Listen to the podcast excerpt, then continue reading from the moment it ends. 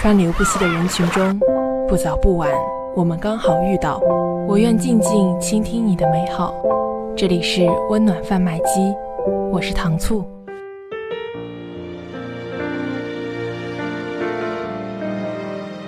今天，糖醋我要跟大家分享的这份温暖，我给它取名叫“身边人却不是心上人”。在周末的时候，我与我的好朋友叶子见了一面。我们聊了一聊近况，也聊了一聊他那段高一到大二的恋情。说到这段恋情，叶子与这位前男友相恋了三年，最终还是抵不过后来短短两年异地恋的诅咒。我问他，在一起都那么久了，分手觉得可惜吗？叶子听了苦笑了一声，说：“那有什么办法呢？”他有他的大千世界，我有我的一方天地。他不会再在我需要他的时候出现，就像我不能再无时无刻陪着他一样。也许我们都受不了最爱的人不在身边的日子。我还记得在高一军训的时候，叶子和她的男朋友就看对了眼，他们以班级第一对情侣的称号火速在一起。当时有很多人啊不看好这段恋情，大家都觉得这么快在一起，肯定也会很快就分手。但事实证明，这个世界上还是有一见钟情的。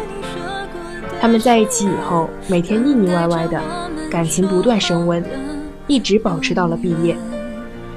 在毕业酒会的时候，我们的班主任甚至还说，他俩已经像一对老夫老妻了，就等着吃喜糖了。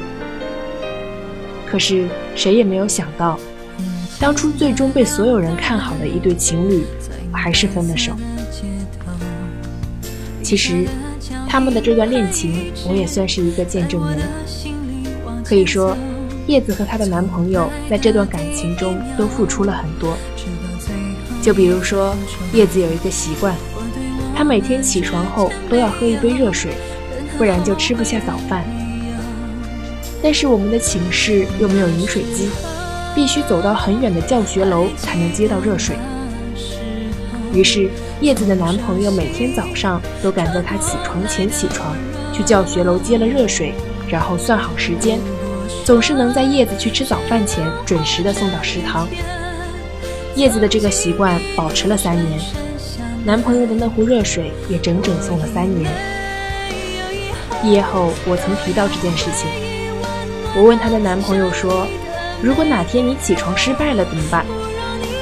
他像是突然想起了什么似的，说：“还真有这样几次，宿舍的人拉着我打牌，打到凌晨两点，我怕自己起不来，索性就没睡，等着上课的时候再睡。喜欢一个人的时候，我会喜欢你的所有，不管是好的、坏的，不管麻不麻烦，我只要你能开心就好。”在一段感情中，人们往往看到的都是两个人甜蜜的一面，觉得他们真是天作之合。其实，只有恋爱中的两个人才知道，在爱情中，甜蜜会有，争吵也会有，并没有表面上看上去那么和和美美的。叶子和她的男朋友也不例外，他们也会常常因为一些小事情发生争执。无非就是一方开了一个小玩笑，另一方却当真了。今天谁没有等谁一起去吃饭之类的小矛盾，无伤大雅，反而成为了感情中双方不断在磨合的过程。我问叶子说：“你们闹过最凶的一次是因为什么？”叶子说：“应该是因为他的前女友吧。前女友确实是一种很可怕的生物。”在高二的时候，前女友找到了叶子，说是想和她的男朋友复合。那时候的叶子正在和男朋友冷战。也许恋爱中的女人都是脆弱的，这件事情的发生，无疑更是火上浇油。叶子当即便觉得前女友一定是从男朋友那里得到了她的联系方式，也就是说，男朋友对这件事情表示默认。甚至，也许说是赞成的。只是想让叶子主动开口提分手。那天晚上的叶子哭得很惨，作为室友，我们想要找她男朋友问个清楚，叶子却死心眼的觉得不要再自取其辱了。后来叶子回想起这件事情的时候说，那时候的她确实已经被冷战冲昏了头。一个人太没安全感的时候，就算是风吹草动也都能被击败。我能够理解她那时候的感受。因为那天晚上后，叶子便开始躲着她男朋友。起初，男朋友以为叶子只是闹小孩子脾气，但几天以后，他才知道事情并没有那么简单。于是，他要求见面谈。等叶子回来的时候，我们问他怎么样了，他像是松了一口气，说：“能怎么样呢？”在他说出“我想你”这句话的时候，我就已经明白了。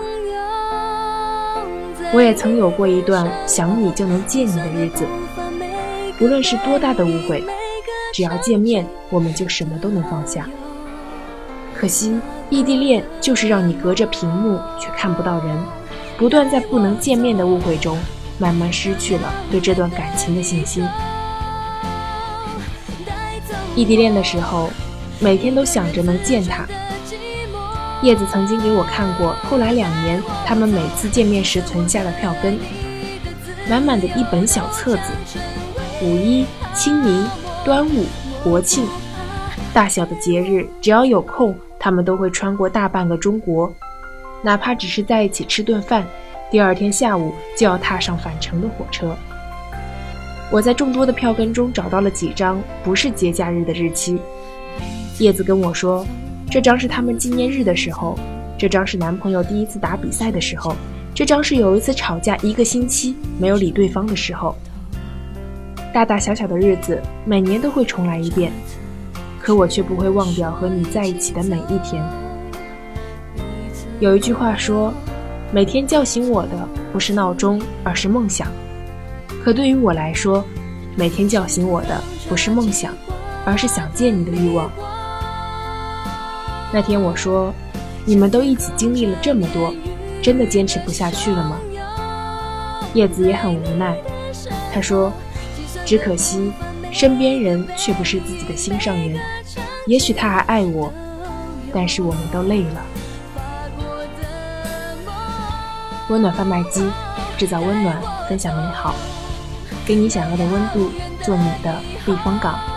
糖醋，我在这里等你，分享你的故事。分享你的温暖，下期节目我们再见。